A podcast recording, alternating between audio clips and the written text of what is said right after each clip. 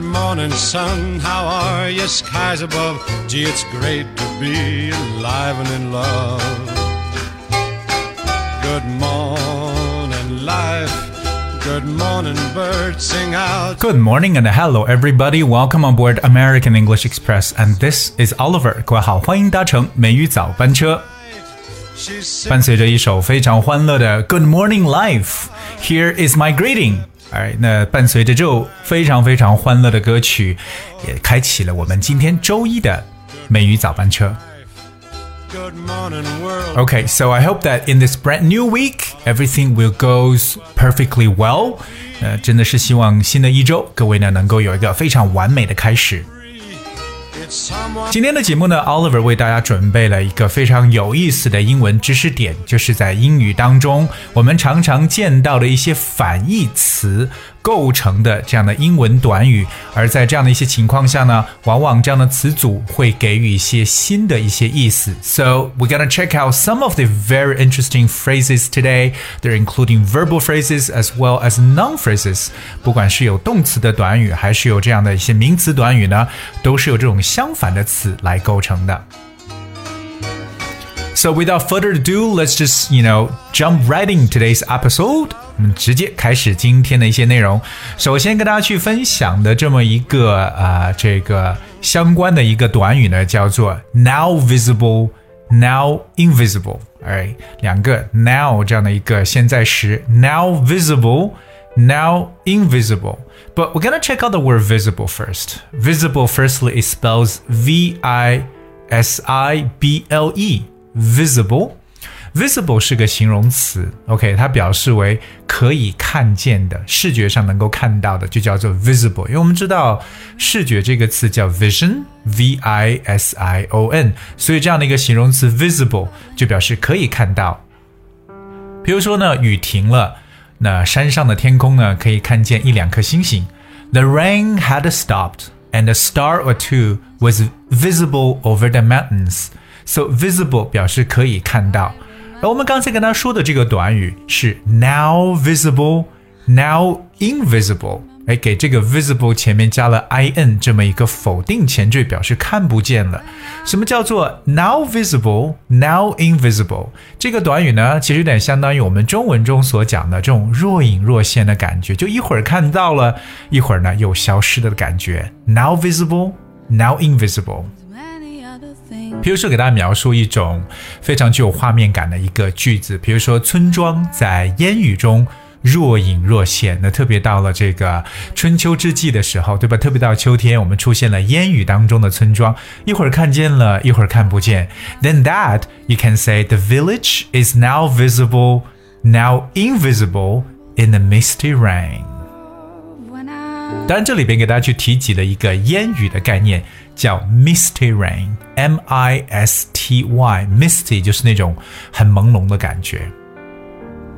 或除了这个 now visible, now invisible，我们还有一跟它非常相似的一个公式，叫 now yes, now no。什么叫现在你说 yes，然后你又说 no 呢？Now yes, now no，它表示的是一种出尔反尔的感觉，明明是答应了对方，然后突然之间呢又又这个说 no 了。所以说一个 now yes, now no person 就是经常说话不靠谱、不算数了。 I played with kings and Well, the next one I'm going to talk about is from start to finish. This is kind of easy. From start to finish，由 from to 这个结构加上反义词 start 和 finish，它就表示为一种自始至终的感觉，从头到尾，对不对？比如说呢，电影。 它是一个让你坐下来，从头到尾去经历它故事的这么一种一种一种体验吧，或一个东西。So, you know, after all, a film is a story that you sit down and experience from start to finish all at once. OK，就是一次，大家从头到尾把一个故事看完整。这就是有电影的呈现。So a film is a story that you sit down and experience from start to finish at all once. All at once, okay?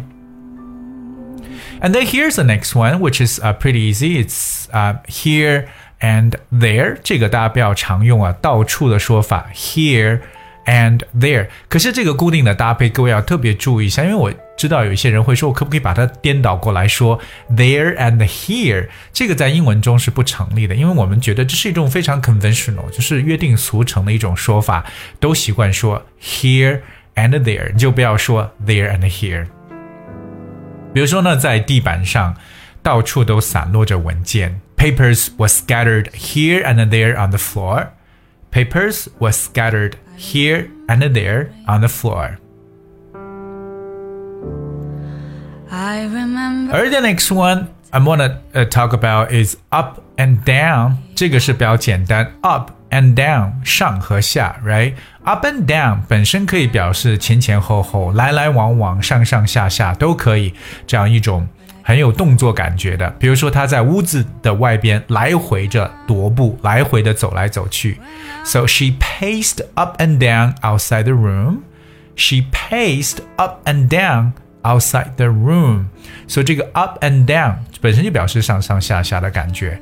可是还有另外一种变体格要特别注意一下，就是我们要是在这样的介词后面加上 s，让它变成一个名词词组，就意思发生转变了，就是 ups and downs 分别变成复数的形式，ups and downs。When we talk about ups and downs, I would say it's similar to expressions such as turns and twists or rises and falls，就这种比较类似，就是我们说到一些起落、挫折、兴旺与衰败比较常用的 ups and downs。比如说，我觉得生活中经历了很多的坎坷，就是 go through ups and downs in life or go through turns and twists in life。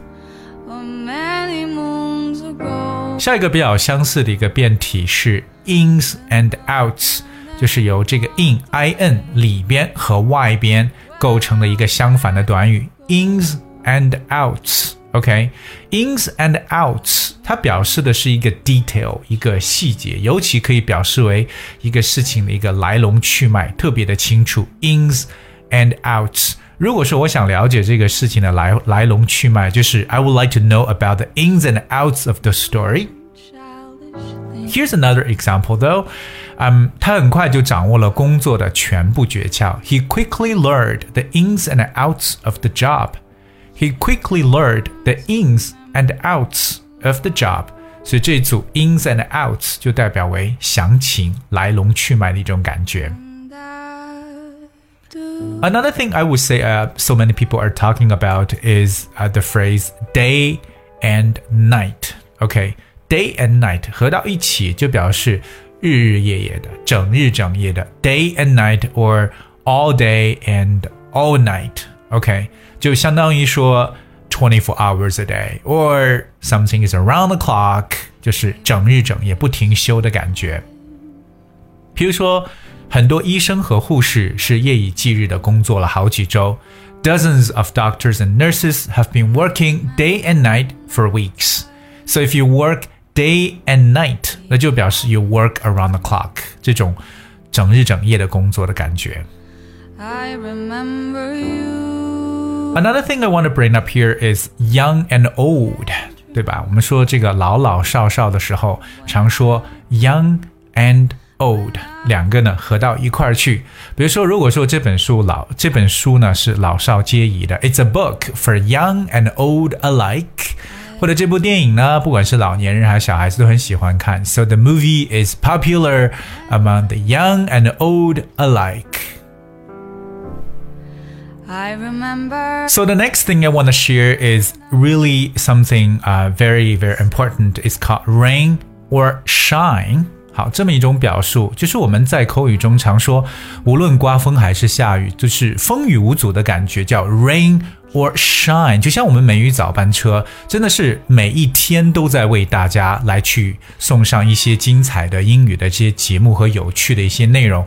So it's like you know American English Express. We offer contents every day, rain or shine. 所以表面意思下雨或晴天，就是我们常说的无论晴雨， 无论如何风雨无阻的感觉，对不对？譬如说他这个每天早上起来跑步啊，风雨无阻了。So he goes jogging every morning, rain or shine. I remember. 那么最后和大家去分享的这一个叫 agree to disagree. Agree 表示为同意，disagree 就表示不同意。So agree to disagree 就表示为求同存异了。比如说， 你跟我之间可能将同意各自保留各自的意见。So you and I are going to have to agree to disagree then. So we agree to disagree 就表示我们有一些是相似的，或者说大家认同的。当然，我们有一些保留 disagree 大家不认同的东西。这种求同存异叫 agree to disagree. Alright. Well, the last one here is more or less. 这个呢，我觉得对各位来讲呢，非常的简单。More or less 表示要么多一点，要么少一点， 也就是差不多。半斤八两的感觉，more or less。 American hero, we all look up. So in today's episode, I talk about some phrases, but these phrases, uh, you know, are composed of words that are basically opposite. 它们的意思呢是相反的。Okay, they're not exactly um, the same. They're very much opposite. Okay，比如说我们说到了 visible, invisible, start to finish, here and there 等等等等。OK，所以希望我们的听友呢能够好好的去总结一下今天的内容。 For it burns a hole down. Alright, okay, that's what we have for today's show. 今天节目最后送上的歌曲《Cowboy Logic》牛仔逻辑。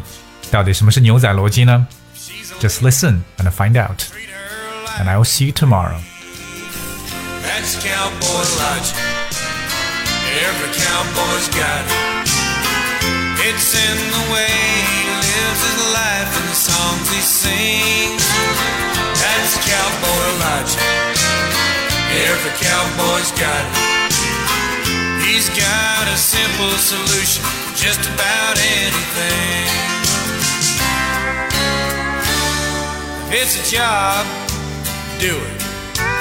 Put your back into it. Cause a little bit of dirt's gonna wash off in the rain. If it's a horse, ride it. If it hurts, hide it. Dust yourself off, get back on again. That's cowboy logic. Every cowboy's got it. It's in the way he lives his life and the songs he sings. Every cowboy's got it. He's got a simple solution for just about anything. An old cowboy and a young buckaroo were working, riding trains. The old hand was testing the kid on his skills and his common sense.